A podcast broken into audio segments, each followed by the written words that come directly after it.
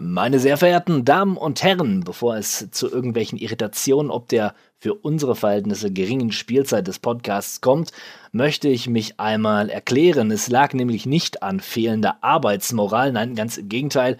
Voller Eifer haben wir ordentlich Podcast-Material produziert, doch die böse, böse Technik machte einen Strich durch die Rechnung und vernichtete mal eben über die Hälfte der Aufnahme. Das ist zwar ärgerlich, aber ich habe gute Nachrichten für Sie. Wir sind in diesem Monat nochmals für Sie da, nämlich in der E3-Woche. Da wird es eine Bonus-Podcast-Folge geben. Jetzt aber erst einmal viel Spaß mit der aktuellen Episode. The end is in the beginning, and yet you go on. The initiation of a new aeon. Hail to the king, baby. What is this? Hallo und willkommen zum Kawabanga Play Podcast, eurem Podcast für Computer und Videospiele. Mein Name ist Captain M und in circa 30 Kilometer Luftlinie entfernt sitzt mir gegenüber der 16-Bit-Malo. Ja, hallo und äh, herzlichste digitale Grüße, Freunde und auch an den Captain. Das ist nett von dir. The Boys are back in town. Wir sind zurückgekehrt von der großen, langen äh, Kawabanga Play Twitch-Nacht. Eine ganze Nacht lang haben wir euch unterschiedlichste Spiele präsentiert. Und ich würde mal sagen, das Ganze ist sehr gut gelaufen.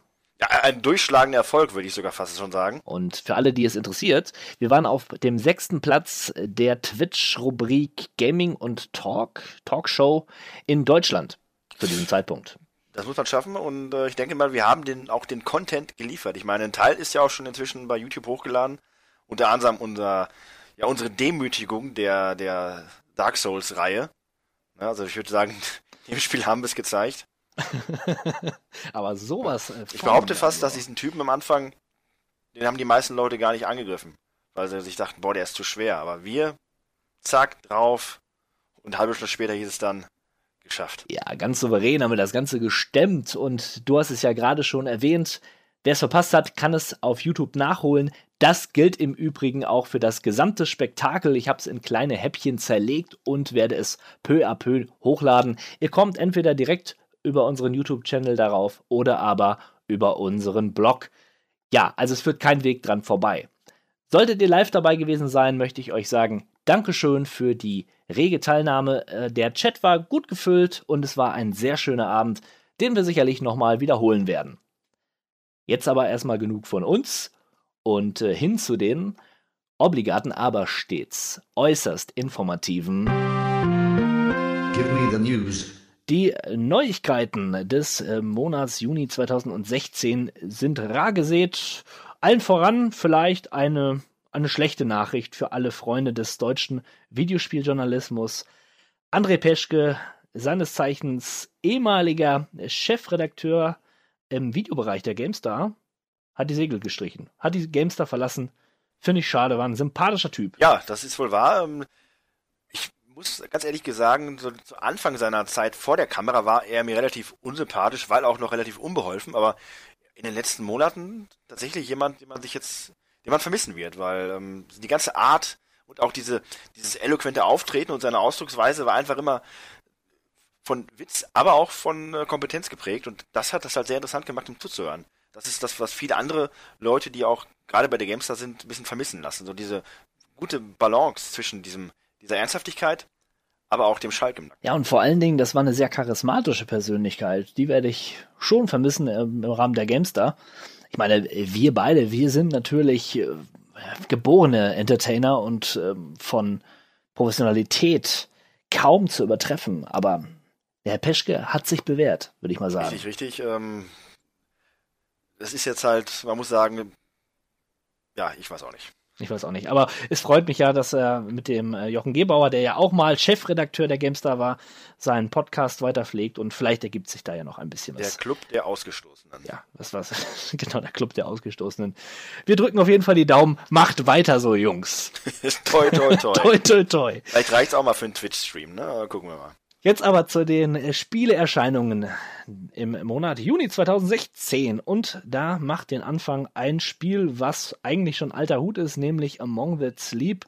Für den PC schon längst erschienen. Wir hatten auch mal einen Indie-Flash dazu gemacht. Das ist ja dieses Spiel, wo man den zweijährigen Buben spielt, der eines Nachts äh, in seinem Zimmer erwacht und die Mama ist nicht mehr da und man muss diese suchen. Und darüber hinaus entspannt sich ein psychedelischer Horrortrip mit einer sehr tiefen äh, Meta-Ebene, wenn das Sinn macht. Also da steckt mehr dahinter als einfach nur ein Horrorspiel, wollte ich sagen. Und ist ein netter, netter Trip, der einen gute zwei Stunden unterhält. Jetzt auch für die PlayStation 4 erhältlich. Ja. Als nächstes äh, Mirror's Edge äh, Catalyst.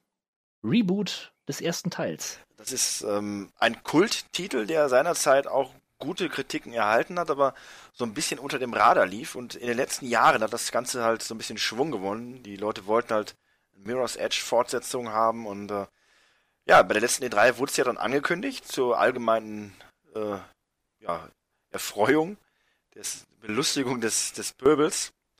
Und jetzt am 9. Juni ist es dann soweit. Ähm, es sieht halt aus wie die logische Weiterentwicklung des, des Urspiels. Es ist von der Thematik das gleiche, Parcours-artiges Jump'n'Run mit äh, Geschicklichkeitsübungen. Ähm, inwieweit das Gameplay-mäßig dann abläuft, kann ich nicht beurteilen. Ich habe den ersten Teil nicht gespielt. Äh, kann, glaube ich, auch für manche Leute ein bisschen anstrengend sein. Wie mich. Ja, dieser, dieser Look. Aber jetzt, es hat halt nicht mehr diesen, diesen stylischen, ähm, künstlichen Look, sondern aufgrund der, der inzwischen neu gewonnenen Hardware-Power sieht das Spiel etwas realistischer aus, als es dann im Urspiel der Fall gewesen ist. Ja, aber es hat schon noch die, die äh, eine hohe Wiedererkennung, ne? Also durch dieses relativ schlichte Design und äh, diese entscheidenden Elemente, wo man hochkraxeln kann, haben diesen, haben dann so einen roten Schimmer. Das sieht schon stylisch aus, auf jeden Fall. Und ist dieses Mal natürlich ein Open-World-Spiel. War vorher nicht der Fall. Und äh, ja, ich hatte sicherlich schon mal die Anekdote erzählt, dass ich den ersten Teil damals gespielt habe und mit der Steuerung. Also ich konnte dieses Spiel nicht spielen. Ich war motorisch nicht dazu in der Lage. Es war ein demütigendes Erlebnis. Und darum will ich mit der Reihe auch nichts mehr zu tun haben. Konsequent. Konsequent, ja. Womit ich sehr wohl etwas anfangen kann, ist das neue Sherlock Holmes Spiel, das mit dem Zusatz The Devil's Daughter auftritt und hat im Gegensatz zu seinem Vorgänger Action-Komponenten. Das ist zum einen ist es ein ähm, Quicktime-Event oder mehrere Quicktime-Events, die da eingeflochten sind, aber auch Stealth-Passagen aller Assassin's Creed. Da bin ich mal gespannt, ob diese Formel aufgeht. Was allerdings bleibt, und das macht für mich den größten Reiz der letztrigen Sherlock Holmes-Spiele aus, zumindest Crimes and Punishment hat das schon, diesen Ansatz schon verfolgt, ist das Sammeln von Edizien, das daraus sich ergebende Finden eigener Theorien und mit diesen Theorien wiederum Täter beschuldigen. Und es kann euch gut passieren, dass ihr den Falschen beschuldigt. Sollte das der Fall sein, wird euch das Spiel aber keinen Hinweis geben, dass ihr falsch liegt. Das bedeutet, ja, man ist auf sein eigenes, auf seine eigene Ratio angewiesen und auf sein eigenes Gewissen. Habe ich den richtigen erwischt oder nicht? Jetzt aber ein bisschen was Brachialeres. Der Titel Umbrella Corps erscheint auch. Ja, ein äh, quasi konsequent von Capcom entwickelter ja, Third-Person-Shooter, nur Multiplayer und man kämpft mit der namensgebenden Umbrella Corps, also den äh, Söldnern, die man ja aus dem Hauptspielen kennt, die meistens dafür sorgen, dass Städte platt gemacht werden. Kämpft man in Multiplayer-Gefechten gegeneinander das Ganze sieht ganz gut aus und ganz ernsthaft, ähm, es wird ja oft über Resident Evil gespottet und geschimpft, gerade über die neueren, actionlastigeren Titel, aber tatsächlich finde ich sowas in der Art ähm, könnte passen. Könnte passen. Ich habe es natürlich selber noch nicht gespielt, aber ich glaube durchaus, dass hinter dem Konzept ein bisschen mehr Zukunft steckt, als wenn man das krampfhaft versucht, in die Hauptspiele zu packen. Es gab ja schon mal so ein ähnliches Spiel im letzten Jahr, das hieß, glaube ich, auch irgendwie Umbrella Fighter, keine Ahnung, irgendwie. Das war eine ziemliche Grütze. Aber ich glaube, dass der Umbrella Corp vielleicht doch eher eine Chance verdient haben sollte. Äh, ja, Resident Evil Fans und Shooter Fans sollten das zumindest mal im Auge behalten.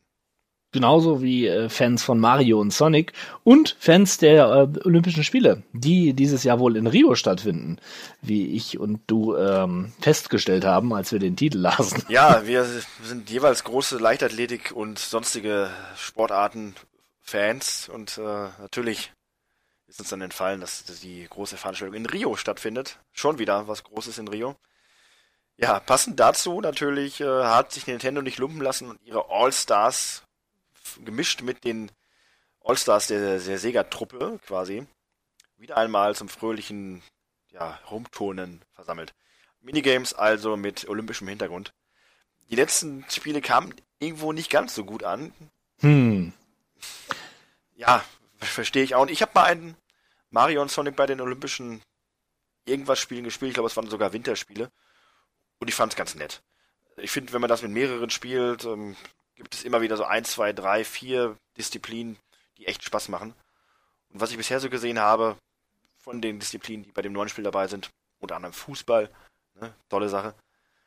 Äh, warum nicht? Ich denke mal, wenn man eine Wii U hat, hat man eh keine großen Ansprüche. Also von daher, die kaufen sich das ja eh. Ja, jetzt ein Titel, auf den bin ich sehr gespannt, wenn er denn, ob er denn erscheint, nämlich Mighty Number 9. Äh, das Spiel von Mega Man Erfinder äh, Keiji Inufai. Keiji Inafune. So spricht man den aus, ja? Inafune. Äh, Inafune. Ja, kleiner, ne? Habe ich auch gesagt, habe ich auch Wobei, gesagt. Genau, ganz richtig sogar Inafune, weil man spricht im Japanischen immer die mittlere, mittlere Silbe. Darauf die Also Betonung. Keiji Ifanue. Ifanue. Keiji Inafune. Ja. Hi! Ja, äh, worum geht's? Mega Man. Es geht um Mega Man und das ist im Prinzip Mega Man, nur dass er nicht Mega Man heißt, weil er die Lizenzen an dem Namen nicht bekommen hat. Würde ich jetzt mal behaupten. Ja, klar, logisch. Ne? Er hat Capcom verlassen, mehr oder weniger, macht sein eigenes Ding. Äh, auch wenn Capcom ihre alten IPs hasst, geben sie sie trotzdem nicht raus. Von daher muss dann ein neuer Name her. Mighty Number 9 klingt ähnlich eingängig. Gut, nichts ist eingängiger als Mega Man. Aber trotzdem, ne, das Spielprinzip ist wirklich quasi eins zu eins. Wie ein modernes, ja, modernes Mega Man klingt, so als wäre es ein Third-Person-Shooter, aber das ist es ja auch nicht. Es ist schon klassisch. Hat auch keine Open World World. Nee, und auch, so wie weit wir wissen, keine Zombies. Aber das Prinzip ist halt dem von Mega Man absolut gleich. Roboter bekämpfen Roboter. Mighty Number 9, der einzige Roboter der Welt, der nicht von einem Virus ähm, anheimgefallen ist. Und genau, es gibt noch einen Kumpel, den kann man dann im Koop-Modus dann auch noch spielen. Der ist auch noch gut drauf, denn der Rest der Roboter ist böse. Und wenn es nicht anders hilft, müssen sie mit dem Plasmagewehr geläutert werden. Was für eine schreckliche Welt. Ja, Der, Das- der Arme. wenn man über Mega Man nachdenkt, das ist alles furchtbar. Die Welt ist immer wieder vollkommen aus den Fugen geraten, weil die Roboter Amok laufen. Und äh, das ist ja nicht nur einfach irgendwie, die kommen und die setzen sich hin, wenn man mit Mega Man spielt. Die, teilweise haben die alles kaputt gemacht. Also da Mensch zu sein, unangenehm. Da wäre ich doch lieber auf dem Mars, ja. Ähm, zum Beispiel in dem Spiel The Technomancer. Ja? Cooler Titel. Echt cooler Also das, Titel, ja. äh, vom Namen her ist das schon mal vielversprechend. Richtig, ähm, vom Namen her vielversprechend, sah oder sieht auch ganz interessant aus und es hat mich an ein Spiel erinnert namens Mars Lock Wars. Äh, Das war wiederum nicht so gut, weil Mars Lock Wars ein furchtbares Action-Rollenspiel ist. Und äh, als ich auf die Seite von The Technomancer ging, äh, fiel mir ja, fiel es mir wie Schuppen von den Augen. Das ist quasi eine inoffizielle Fortsetzung von dem eben genannten Spiel. Und ich hoffe nicht, dass es die Qualität von dem äh, erreicht, denn es ist einfach Grütze gewesen. Ich war richtig sauer. Also wir haben hier quasi einen, einen koloniali kolonialisierten Mars mit äh, ja, Städten und so weiter und eine ganze, ja, das ganze Sci-Fi-Setting, was man sich so drumherum vorstellt, äh, sieht cool aus, war alles ein bisschen, bisschen, bisschen dreckig auch. Ähm, ich habe gedacht, es wäre vielleicht ein Gothic auf dem Mars gewesen, Mars Lock Wars, ja, und so verkauft sich The Technomancer meiner Meinung nach auch. Man kann auch nicht so viel sehen. Also viel, viel Kampf ist auch dabei, äh, mit, mit Faust und, und diversen Nahkampfwaffen kann man dort ordentlich zulangen. Mal sehen, was sie draus machen. Vielleicht wird es ja doch ein ganz passables Spiel. Ähm, meine Befürchtung ist aber eher, dass sie es versemmeln. Also aus dem Bauch raus sage ich das jetzt mal. Zukünftig werden wir darüber sprechen. Mal gucken, ob ich recht behalten habe. Na gut. Der letzte Titel auf der Liste wäre dann nochmal ein Lego-Spiel, nämlich Lego Star Wars Das Erwachen der Macht. Und ja, Lego, die Lego-Formel greift sicherlich wieder zu.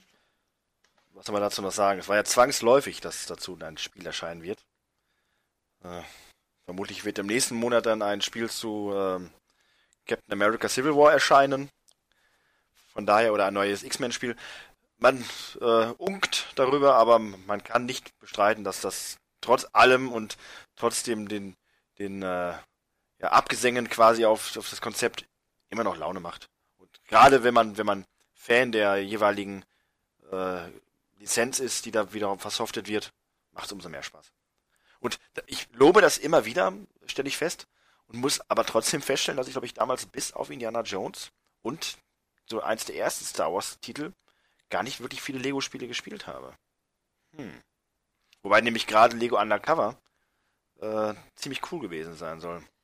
Da brauchst du allerdings eine Wii U. Und die hat man ja ne- für gewöhnlich Ja, nicht. das ist richtig. Ich kenne noch ein, ich kenne zwei Leute, die eine Wii U haben. Meine Güte. Nicht schlecht. Keine schlechte Doch, Quote. doch, das ist schon nicht schlecht. Die spielen Ja. zwar nicht damit, aber sie ist zumindest theoretisch in, im Besitz dieser beiden Leute. In dem Sinne, schöne Grüße an Da Hock und Stevo. Die letzten Verfechter Ja. der Wii U. Moment, dann kenne ich die ja auch. ja, äh, schöne Grüße. okay, ähm, kurze Pause und dann quatschen wir ein bisschen. Talk to me, oh talk to me, talk to me, oh talk. Quatschen, quatschen ist das richtige Wort äh, für das, was jetzt kommt. Talk to me und wir reden über die Spiele, die wir gespielt haben. Also eine, die beste Rubrik, die wir äh, haben, meiner Meinung nach. Reden wir bei uns. Reden wir über ein Spiel äh, namens Doom. D-O-O-M. Oder auch Doom 2016, wie es von den Fans liebevoll genannt wird, da es ja schon ein Doom gab. Ja, aber damit ähm, hat It oder Bethesda oder wie auch immer man das jetzt nennen möchte, ja durchaus den Brückenschlag ähm, im Titel, den das Spiel dann auch wirklich tatsächlich hergibt, nämlich Oldschool Action Raserei, wie man sie sich so eigentlich nicht mehr zu träumen gewagt hat wirklich klassische Shooter-Futter für Oldschool-Freunde und das Ganze trotzdem mit einem modernen Anstrich. Und das macht's ja dann wirklich so interessant. Äh, Ich hatte neulich mal einen Bericht gesehen zum Thema ähm, Indie-Spiele und warum halt ein Spiel wie Doom so ein bisschen ähm, einen neuen Trend herbeiführen konnte.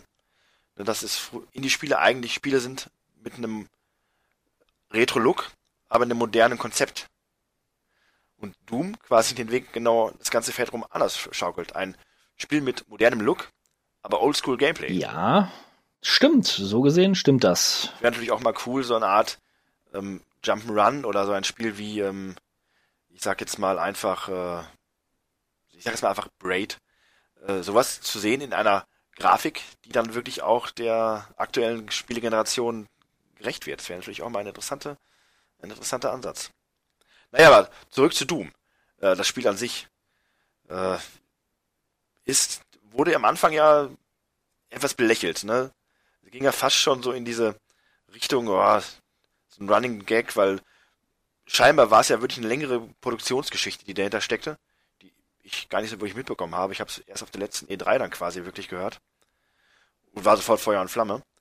Aber es ging halt lange durch die Entwicklungshölle und hatte wohl auch schon schlechtere Zeiten gesehen und dass es jetzt dann trotzdem so ein Hit ist, ist doch dann ein bisschen überraschend und umso erfreulicher, denn wirklich groß beworben wurde es ja auch in der Zwischenzeit nicht und auch solche Sachen wie das Bethesda keine keine ähm, Review-Version früh rausgegeben hat, ist ja auch ungewöhnlich und das Allerschlimmste ist ja auch eigentlich, dass ähm, in den in Beta-Versionen nicht die Kampagne äh, nicht die Kampagne gezeigt wurde, sondern der Multiplayer.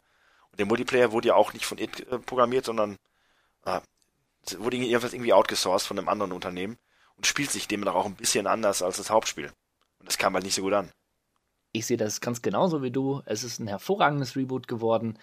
Es fängt diesen Geist, der, äh, den die Doom-Spiele in den frühen 90ern gehabt haben, sehr gut ein. Ich würde glatt behaupten, wenn It die technischen Möglichkeiten von heute gehabt hätte, wäre ein ganz ähnliches Spiel bei rumgekommen. Vielleicht nicht so viele Innovationen, ähm, gerade dieses Progressionssystem, von wegen, äh, ich kann meine Waffen und meinen Helden aufrüsten, aber so vom, vom Grundgefühl und von der, von der Grundästhetik wäre das sicherlich ein sehr ähnliches Spiel gewesen.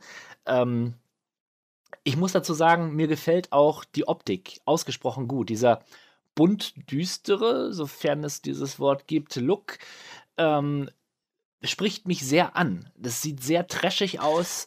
Ähm, Ja, ganz im Gegenteil zu Doom 3, was ja nur düster, düster war. Also, Ich mochte Doom 3. ja, nur es war halt kein Ego-Shooter im klassischen Sinne, sondern eher so eine Art Horrorspiel. Ja. Und äh, Doom ist jetzt wirklich wieder ein klassischer, Ja. klassischer Shooter. Und das Monster-Design, das damit einhergeht, ist fantastisch. Äh, Die Neuinterpretation der alten Gegner, diese Imps, wie, äh, das sind ja diese, diese Feuerschmeiß-Viecher, wie schnell die sich bewegen. Richtig cool. Also, das passt. Und ähm, ja, auch die neuen Gegner, die so eingefügt wurden, die ich schon gesehen habe, einfach großartig. Die, die Gewalt ist perfekt. Auf den Punkt. Genau das, was Leute ja, glaube ich, auch ein bisschen bemängelt haben, diese Glory Kills, die man immer wieder sieht, also diese Finishing Moves, die man dann durchführen kann bei Gegnern. Äh, da wurde sich auch darüber aufgeregt, was ich auch nicht verstehen konnte. Und das ist äh, von der Spielmechanik her auch relativ wichtig, weil es geht zum einen relativ schnell. Ne? Und wenn du das machst, bekommst du natürlich auch Energie- und Munitionsbonus. Und den, Genau, den also braucht man natürlich taktisch. auch. Genau, man muss taktisch vorgehen entsprechend. Ja. Und das stört mich nicht. Und genauso war es ja auch zum Beispiel schon bei Spielen wie äh, Splatterhouse, was ich ja, wo ich nicht müde werde zu erwähnen, dass es eigentlich ein ziemlich cooles Remake war, was irgendwie auch wenig Leute so sehen. Aber da war es ja genauso. Gegner haben wenig Energie und dann kann man seinen Finishing Move ausführen, um seine Energie wieder aufzufüllen. So ähnlich ist es bei Doom ja auch. Generell die Mechanik. Es gibt kein Deckus, äh, Deckungsmechanik. Ähm, es gibt keine Magazine im klassischen Sinne. Also man ballert so lange, bis wirklich keine Muni- Munition mehr da ist. Und es gibt vor allem auch kein, äh, keine automatische Energiewiederherstellung, wenn man sich irgendwie in Deckung begibt, sondern man muss schon wirklich dann entsprechende Health-Packs einsammeln, um wieder zu Gesundheit zu Du kommen. musst immer in Bewegung sein. Du darfst eigentlich nicht stehen bleiben. Das äh, hat auch so einen gewissen Reiz, finde ich. Wobei ich, äh? Ich benutze häufig diesen Sniper-Modus tatsächlich. Ich habe da so ein Zielfernrohr ran montiert und spiele das Spiel auch so. Das macht auch sehr viel Spaß. Da muss man sich schon bewegen, aber man muss auch äh, die Flinte ruhig halten. Das hat was. die, die, Flinte. Äh, sagen die, die Doom-Spieler sagen Wörter wie Flinte. Ja, verstehe schon. Äh, aber nochmal kurz, Tatsächlich habe ich, ja, Ja, ich noch mal kurz zur Gewalt. Ähm, Finde ich, sie hat sogar eine, also eine optische Ästhetik. Ne? Das ist so rein visuell ist das ein Genuss, das zu sehen. Dieses, dieses übertriebene und ist, äh, damit einhergeht ja eine wirkliche Befriedigung. Dieses, dieses brachiale, äh, ähm, brutale, was, was die alten Doom-Spiele auch hatten, ohne dass man jetzt meint, oh mein Gott, äh, das nimmt sich furchtbar ernst. Nein, im Gegenteil, Doom hat immer so ein, so ein Augenzwinkern. Das ähm, ganze Spiel, man merkt einfach, dass es, dass es weiß, was es ist. Das ist, es ist guter Trash. Guter Trash. richtig. Und das sicherlich auch einer der Gründe, warum Doom völlig ungeschnitten Ja. auch bei uns rausgekommen ist. Ganz, ganz Ja. klar. Schön, dass das die Prüfstelle inzwischen ja auch dann relativ sachlich quasi analysiert.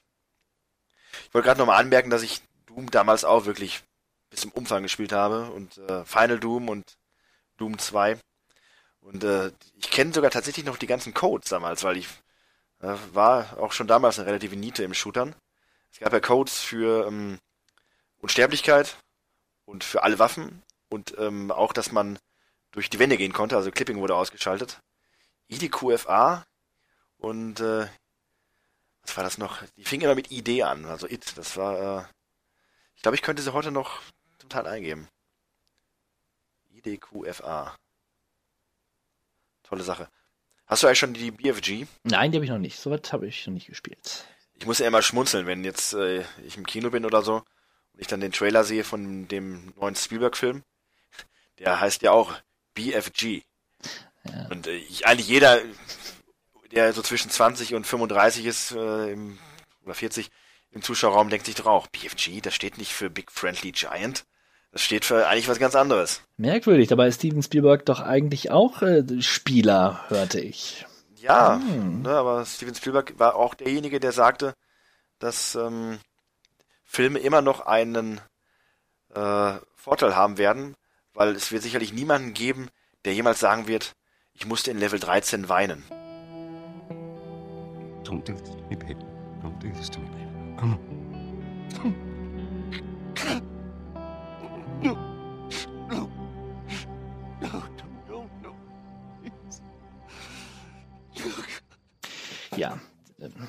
Steven Spielberg ist alt und grau. Genau. Nein, aber nochmal noch mal Doom. Ja, also es ist wirklich alles an diesem Spiel ist eine Freude. Die Musik ist fantastisch. Die ist so so klasse. Also es ist dieses Metal äh, Neo Industrial Nine Inch Nails artige, was oftmals sogar mit der mit den Geräuschen ähm, symbio symbiotisiert. Gerade am Anfang, ganz am Anfang äh, endet das Lied mit einem mit dem Nachladen äh, der der Pumpgun. Ziemlich cool.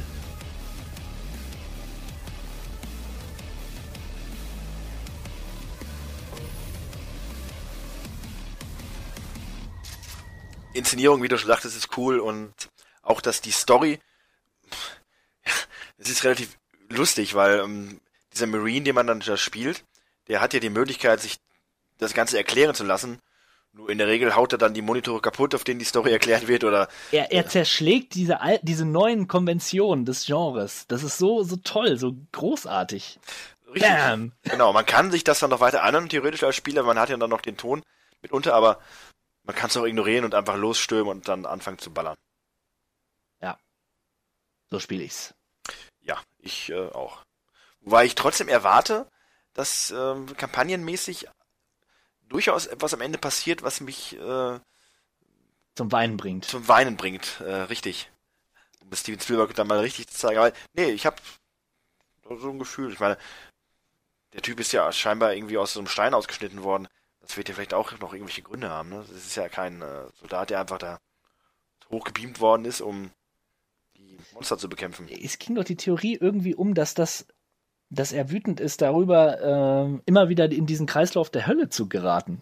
Das ist halt quasi so eine Art äh, Prequel Kenny, ist. der immer wieder stirbt. Das regt Ja. ihn auf.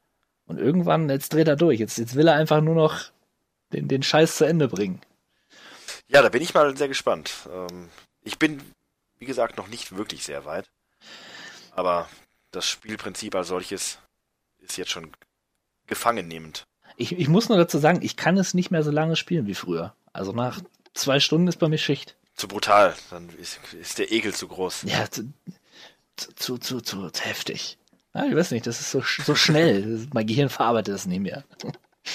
ja, aber wir sind uns einig, Doom, einer der Überraschungs- Wunsch, Überraschungserfolge äh, dieses Jahr, die, dieses Jahres, kann man Schön, schon dass sagen. das wirklich was geworden ist. Ja. Dann machen wir weiter mit äh, deinem Spiel. Ja, mein Spiel und äh, der Grund, warum ich Doom noch nicht in so spiele, wie es sicherlich angemessen wäre, heißt ganz einfach Uncharted 4, A Thief's End. Ne, der voraussichtlich letzte Teil der Nathan Drake Saga spielt natürlich dann chronologisch nach Teil 3. Ist erfreulicherweise also kein Pre Pre Prequel. Das haben sie sich dann vielleicht äh, für die PlayStation 5 aufgehoben. Naja, und ähm, ich bin da jetzt, denke ich mal, so zu zwei Drittel in der Hauptstory durch und kann sagen, es ist eigentlich genau das, was man haben wollte. Es ist Uncharted, so wie man es liebt, mit dem super sympathischen Nathan Drake, der jetzt seinen Bruder zur Seite gestellt bekommen hat, der ähnlich vom gleichen Schlag ist, sag ich mal. Äh, dafür rückt Sully etwas in den Hintergrund, was ich nicht ganz so gut finde, weil den fand ich eigentlich auch immer ziemlich cool. Äh, aber das artet jetzt aber auch nicht, wie es zu befürchten war, wie zum Beispiel bei Dead Space 3, in so eine Art Multiplayer-Nummer aus, also sowas in der Art, nein, nein. Es ist nach wie vor ein Solospiel und äh, der Bruder begleitet einen zwar oft, aber stellt sich halt auch immer hinten an. Und wie schon bei den anderen Teilen ist es halt so eine ausgewogene Mischung aus Klettern, aus Rätseln und aus Ballern. Und tatsächlich muss ich sagen, ähm, man klettert mehr, als dass man ballert. Und das finde ich eigentlich sehr erfreulich. Äh, da man ja auch inzwischen ein paar Mechaniken mehr hat beim Klettern, also nicht nur einfach hoch, sondern man hat, hat ja diesen Enterhaken, mit dem man teilweise Schluchten überschwingen muss. Und äh, ein Steigeisen oder Klettereisen, mit dem man auch diverse Hindernisse überspringen kann. Die, äh, die Fäuste sind mächtiger, man hat mehr Moves drauf. Es ist immer noch kein äh, Batman Arkham Asylum, aber trotzdem ist es mitunter wirklich durchaus effektiv. Und dazu kommt auch noch ein ausgearbeiteter Stealth-Modus. Theoretisch ist es also wirklich möglich, viele der ausufernden Ballerpassagen ja, zu vermeiden, indem man sich an die Gegner ranheftet. Man hat dann so eine Zielfunktion, man visiert die an, drückt dann einen Knopf und dann bekommt diese Figuren einen, äh, ja, einen Pfeil über den Kopf und man weiß dann immer, wo sie sind, dass man dann noch besser sich ranschleichen kann. Ähnlich ungefähr wie bei The Last of Us, wenn man in diesen Schleichenmodus geht, wo man dann auch immer sieht im Bildschirmeck, wo sich ein Gegner befindet, der sich bewegt. Und so hast du das da auch. Nur ich muss sagen, ich bin da zu ungeduldig und zu schlecht. Ich habe, glaube ich, noch keinen einzigen Abschnitt nur mit Stealth äh, gemeistert. Irgendwann muss ich immer ballern. Und dann kommt das, was ich bei den anderen Uncharted-Teilen auch schon fand. Mitunter ziehen sich diese Gefechte zu lange und man wird dadurch zu ungeduldig und zu schlecht und dadurch dauert es natürlich dann noch länger. Ähm, das finde ich, ja, fand ich halt nie so gut, aber trotz allem spielt sich auch das sehr flüssig, sehr angenehm. Und man weiß halt auch immer genau dann, wenn man so eine Action-Sequenz verweigert, kommt erstmal wieder als Belohnung eine coole Sequenz oder halt eine Klettereinlage, die auch sehr viel Spaß macht und inzwischen auch ein bisschen fordernder sind. Also man muss nicht nur einfach gucken, wo ist der nächste Abhang, sondern mitunter kann man auch falsche Wege gehen oder sieht auch jetzt nicht direkt, wo man hin muss. Und äh, ja, so viel zum eigentlichen, zur eigentlichen Spielmechanik. Die Präsentation, wie zu erwarten, ist ein Knaller.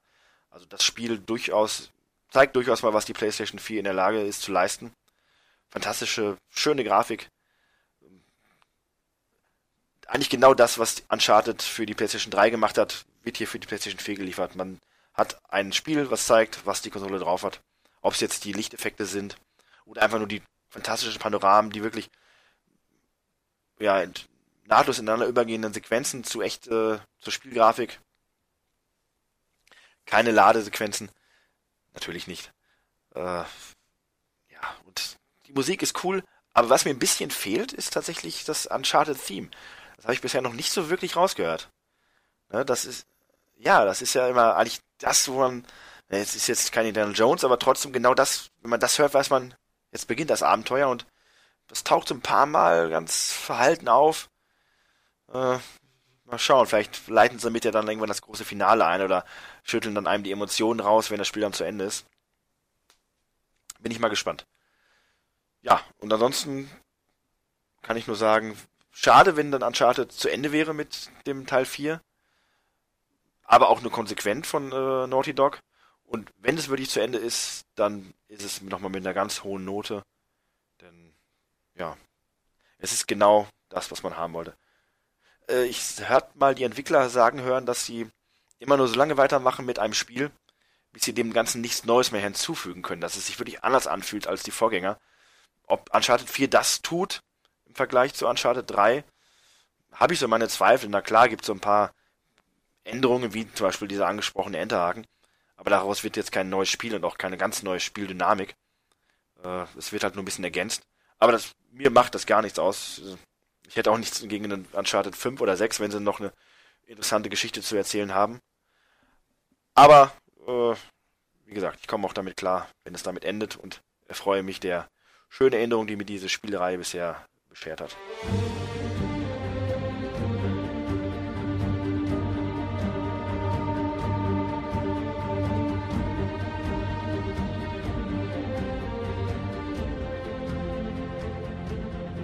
Also ich musste ja erst einmal den dritten Teil von Uncharted nachholen, um mich dann dem vierten zuwenden zu dürfen. Da freue ich mich aber schon drauf. Aber derzeit bin ich noch mit etwas anderem beschäftigt, nämlich mit dem letzten DLC vom Witcher 3 namens Blood and Wine. Einer, der den Namen DLC zu Unrecht trägt. Denn das, was man da geboten bekommt, ist genau das, was man früher als Add-on bezeichnet hat. Ich erinnere mich noch zu gut an Gothic 2, die Nacht des Raben. Das war ein Spiel zum Spiel und genauso, genauso ist Blood and Wine auch zu sehen. Es ist wahnsinnig viele neuer Content, den man da bekommt. Man bekommt ein ganzes Land namens Toussaint hinzu zum Hauptspiel. Ihr ja, und das ist ähm, eher französisch. Äh, ja, die französische Provence ist da wohl als Vorbild genommen worden, ohne dass ich da jemals gewesen bin. Alles wirkt ein bisschen mediterran, bunt, schön, also im direkten Kontrast zu Novigrad, Skellige und so weiter. Länder, besonders Novigrad, die vom Krieg durchzogen sind, wo der Tod an jeder Ecke wartet und wo unser Witcher, unser Gerald, nicht gut gelitten ist. Die Menschen haben ihn ja dort oftmals als Mutant beschimpft und mochten ihn nicht. In Toussaint wiederum wird er zumindest von der breiten Masse als das gesehen, was er ist, nämlich ein echter Held, der Monster tötet. Und das fühlt sich nochmal ganz anders an im Spiel. Also wenn man da so herreitet oder hergeht und die Leute rufen, jubeln einem zu, das ist schön. Und ähm, ja, man hat so das Gefühl, so ein bisschen Urlaubsfeeling aufkommen zu lassen. Das Ganze wird noch untermauert durch ein Weingut, was man relativ am Anfang der Geschichte, der Hauptgeschichte bekommt. Ähm, eine neue Situation für unseren Gerald, denn er ist gemäß seiner Hexernatur nomadisch durchs Land gezogen und jetzt ist es das erste Mal für ihn, dass er auch ein Gut besitzt.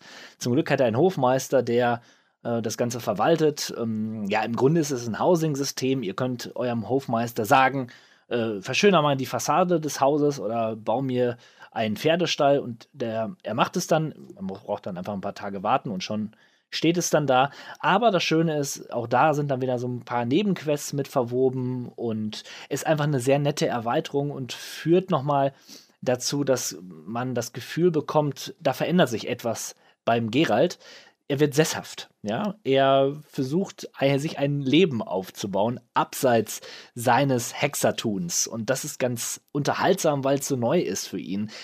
Und überhaupt ist er, fühlt er sich, glaube ich, schon wohl in diesem Land, aber es ist schon sehr befremdlich, denn die Geflogenheiten und so weiter sind ihm äh, mehr oder weniger bekannt, aber doch fremd. Also es ist dadurch entwickelt sich auch so eine, so eine humorige Note. Die Dialoge mit diesen, mit diesen anderen NP, mit den anderen NPCs sind häufig durch unterschiedliche Lebensstile geprägt. Der Gerald ist ja schon jemand, der sehr direkt sein kann und ein Mann äh, weniger, doch sehr treffender Worte. Und die Tossorianer, sie sind dann doch eher sehr blumig in ihrer Sprache und und ähm, neigen zur Dramatik. Und das ist schon sehr witzig. Also, ja, es ist ein durchweg sympathischer, ein sympathisches Add-on.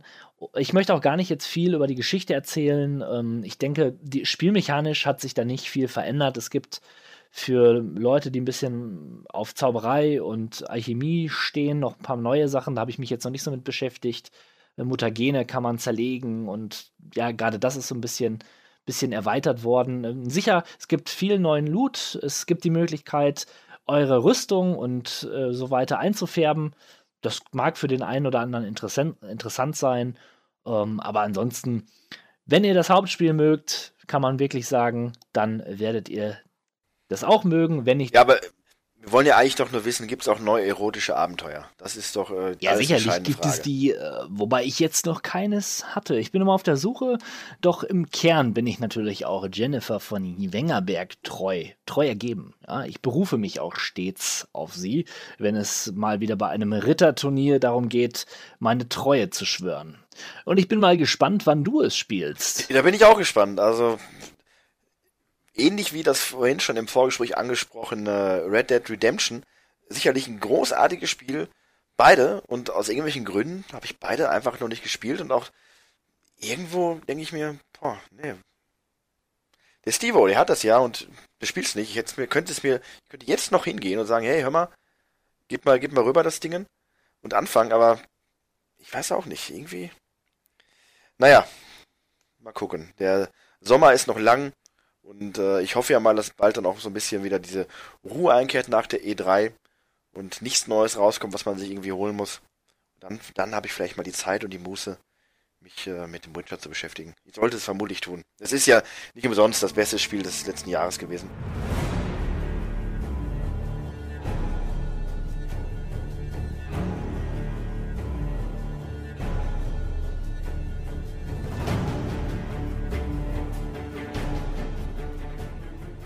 Der Urlaub vom Hauptspiel ähm, ist auch der für mich quasi der dritte kleine Titel, den ich mir mal aus einer Laune heraus, ich weiß auch nicht mehr wieso, zugelegt habe.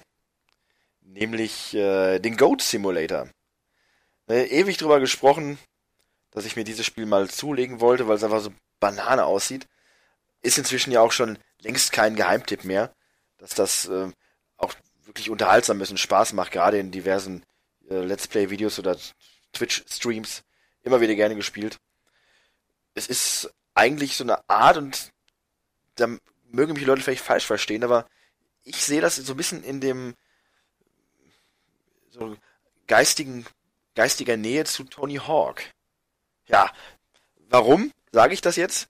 Es ist eigentlich ganz einfach. Man hat eine offene Welt, in der man mit diesem Schaf oder dieser Ziege, es muss nicht immer eine Ziege sein, ich hatte neulich auch aus irgendwelchen Gründen eine, eine Giraffe. Naja, man läuft halt durch dieses offene Gebiet und hat verschiedene Spots, an denen man äh, Sachen machen kann. Und dafür Punkte bekommt und äh, oder gewisse Aufgaben machen kann. Zum Beispiel in der ersten Welt, in der man spielt, ist ein äh, in irgendeiner Ecke des Waldes ein Pentagramm. Man geht da hin und dann wird der ganze Hintergrund rot und äh, ein Pentagramm mit so einem mit so einem Satanskopf quasi drauf. Und wenn man dann da fünf oder sechs äh, Menschenopfer reinlegt, dann bekommt man einen neuen Skin und man wird dann zu so einer Art teufelsbesessenen äh, Ziege, was ziemlich lustig ist. Und solche Kleinigkeiten verstecken sich dann in allen möglichen Ecken.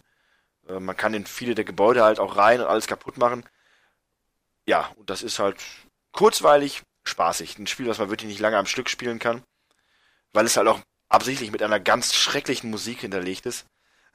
also, das Spiel hat auch bewusst eingebaute Glitches. Man bleibt oft einfach mit dem Kopf irgendwo hängen oder fällt durch Wände oder ähm, ja, landet auf einmal kilometerweit oben in der Luft. Das ist alles schon irgendwo seltsam, aber auch lustig, hat dadurch seinen eigenen Charme, weil es halt einfach die beknackte Idee ist. Goat Simulator. Man hat dann auch diese Zunge, mit der man an allem lecken kann, das bleibt an einem kleben. Ob es jetzt ein riesen Hinkelstein ist oder ein Mensch, ist ganz egal. Äh, kurzweilig ziemlich lustig und äh, Partyspiel, man kann es auch mit vier Leuten gleichzeitig spielen. Ich weiß nicht, wie das dann funktioniert. Ich weiß nur, dass es theoretisch geht. Äh, ich hatte neulich die Gelegenheit, aber irgendwie haben wir dann doch nicht dazu entschieden, Goat Simulator zu spielen. FIFA war dann doch mächtiger, aber nichtsdestotrotz äh, nettes Partyspiel. Ja, in eine ähnliche Kerbe, oder eigentlich in genau dieselbe, schlägt äh, das Spiel, was ich noch gespielt habe, nämlich Octodad. Ähm, ja, Octodad, du hast, du hast richtig gehört. Ähm, dort spielt man einen Oktopus, der ein Familienvater ist. Allerdings in einer menschlichen Familie und er lebt auch in unserer Welt. Problem ist nur, niemand außer ihm weiß, dass er ein Oktopus ist und er muss versuchen, sich möglichst unauffällig zu verhalten. Das ist natürlich schwierig, weil so ein Oktopus sehr glibberig ist und auch ähnlich wie bei der Ziege die Zunge, ne, klebt er halt mit seinen Tentakeln überall fest und wirft Dinge um. Das darf nicht so oft passieren, weil sonst werden Leute aufmerksam und man bekommt Ärger. Es gibt noch einen verrückten Nachbarn oder so, der ist Oktopusjäger, der weiß von der Existenz und möchte ihn ständig umbringen. Das ist sehr, sehr schräg und sehr witzig. Also es ist linear, nicht so wie bei, beim Goat Simulator hast du da eine, keine offene Welt, sondern einzelne Levels, Abschnitte. Beispielsweise musst du in, ins Einkaufscenter und diverse Sachen einkaufen, was für so ein Oktopus echt schwierig ist. Kann man sich vorstellen. Ja. Zumal kommt eine extrem schwammige, wabbelige, komische Steuerung. Äh, du kannst irgendwie Arme und Beine einzeln äh, steuern, was nicht, was nicht so leicht ist und sehr bizarr mitunter aussieht und auch äh, ja sehr viel Spaß macht. Auch das kann man zu zweit spielen. Da ist es wohl so, dass ja einer die Arme spielt und einer die Beine. Stelle ich mir auch sehr witzig vor.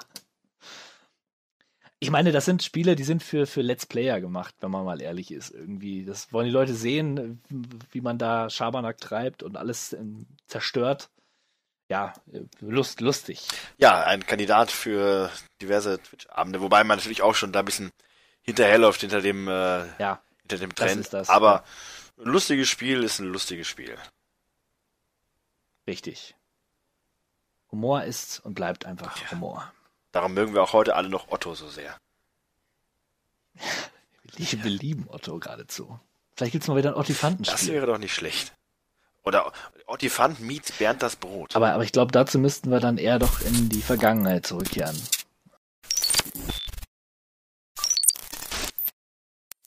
Ein gelungener Podcast neigt sich seinem Ende zu, aber wir sehen oder hören uns schon bald wieder, denn wir sind auf oder zumindest sehr nah dran an der E3, um über die aktuellsten Spiele und Entwicklungen zu sprechen.